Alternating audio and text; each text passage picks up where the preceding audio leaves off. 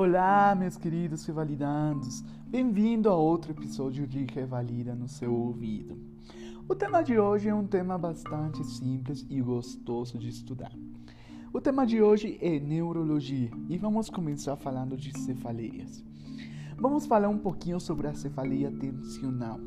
A cefaleia tensional pode ser bilateral, impressão, aperto e geralmente ela não é pulsátil. Pode ter uma característica de dor leve a moderada, não agravada por atividades rotineiras, não esqueçam disso.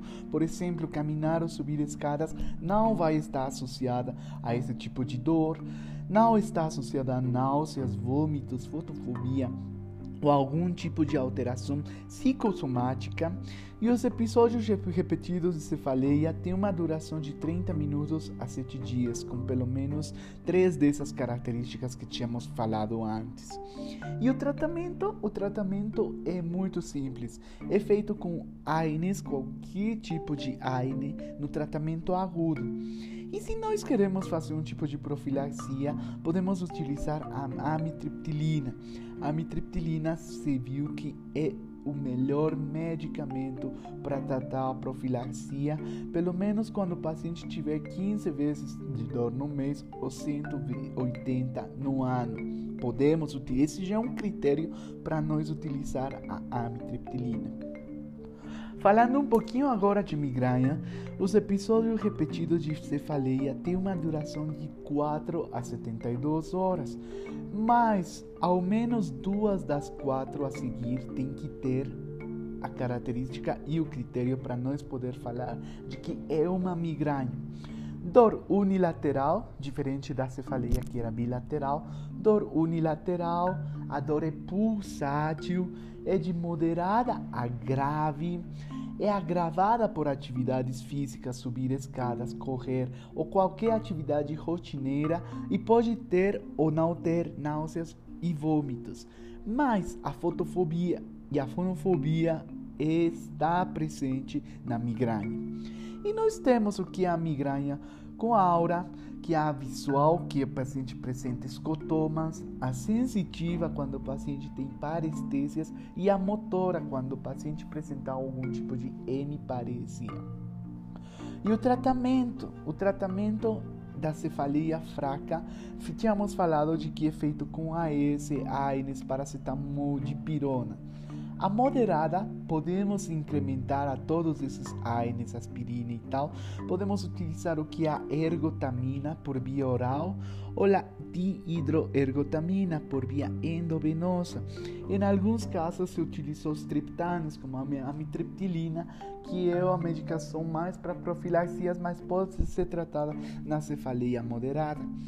E na cefaleia forte podemos utilizar dipirona, mas por via endovenosa, triptanos por via oral, subcutâneo também pode ser utilizado e algumas outras medicações mais fortes, como por exemplo a dexametasona é, endovenoso, a indometacina retal, a clorpromacina, o haloperidol. E se o paciente apresentar náuseas e vômitos, não está demais utilizar a onda citrona e a metoclopramida para tentar contrarrestar esses sintomas. A profilaxia de tudo isso podemos utilizar com beta-bloqueadores. O propanolol e o metoprolol foram os que mais subiram na cúspide de medicações de profilaxia para cefaleias. Mas depois vem o que é a mitriptilina e o valproato. Falando um pouquinho agora de cefaleias insalvas, vamos falar de que nos homens é o fator de risco maior ele mais presente, as cefaleias insalvas, está mais presente no que são os homens. E esse é pulsátil, opressiva, estimulada às vezes pelo álcool, é unilateral e é frontotemporal, na frente e na parte temporal e orbital é muito forte e tem vários episódios. Só que ela, essa sim é pergunta de, da, do Revalida, que caiu também em alguma, alguma prova. O que é a cefalia insalva é mais frequente em homens e está associado a lacrimejamento, edema e palpebral e congestão nasal. E qual que é o tratamento? oxigênio, triptano subcutâneo e a profilaxia é feita com verapamil. Então não esqueçam disso. Se falei em salva, repetindo, homens, pulsátil associado a lacrimejamento, edema, impetose palpebral e congestão nasal. E o tratamento feito com O2, triptano subcutâneo e a profilaxia com verapamil. Verapamil, não esqueçam disso. E agora, o que é a hemicraniana paroxística crônica? Hemicraniana paroxística crônica é igual em salvas, mas ela é mais predominante em mulheres. E a profilaxia é feita com o quê? Se na cefalia em salvas era com verapamil, aqui não. Aqui é utilizado indometacina, celecoxib e piroxicam. Essa aqui é feita a profilaxia. Então, para isso, vocês têm que ver que nós temos o que é, é o, o, as cefaleias. Agora, falando um pouquinho do que é o AVC hemorrágico. É um tipo de acidente cerebrovascular hemorrágico. Temos duas formas de ver o acidente vascular hemorrágico. Como hemorragia intraparenquimatosa e como hemorragia subaracnoidea. A subaracnoidea é mais comum nas provas. Nós estamos falando da prova. E a hemorragia intraparenquimatosa, ela é mais comum na parte prática. Vocês vão ver que o paciente, na parte clínica, o paciente vai ter mais hemorragia intraparenquimatosa. Mas o que a prova gosta de cobrar é a subaracnoidea. E o quadro clínico inicial é semelhante das duas. O paciente vai apresentar uma cefalia intensa e súbita, a pior dor que pode, que pode sentir, a dor que nunca tinha sentido. Esse o paciente vai referir. Déficit neurológico focal é mais comum na hemorragia intraparenquimatosa.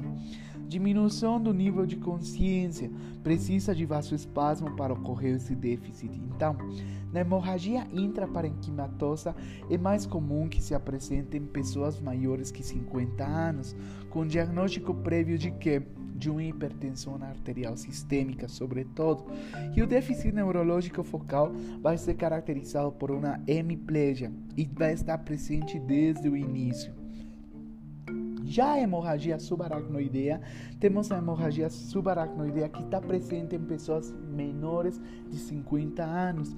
E pacientes jovens vão ter ruptura de aneurisma, hemiplegia. Geralmente a hemiplegia é tardia e é uma complicação vasoespasmódica.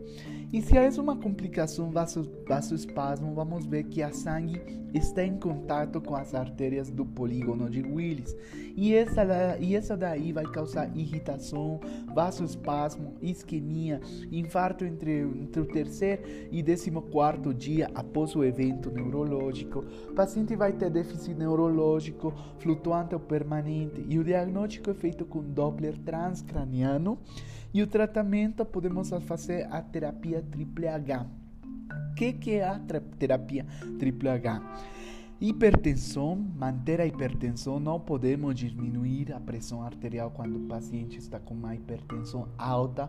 Por quê? Porque podemos eh, gerar o espaço morto do cérebro e a, o que chamamos a zona de penumbras. Então, isso não, temos que ter uma boa irrigação no cérebro e se não diminuirmos a pressão, vamos ter uma parte mais isquêmica ou mais necrótica. Então, não é para fazer isso.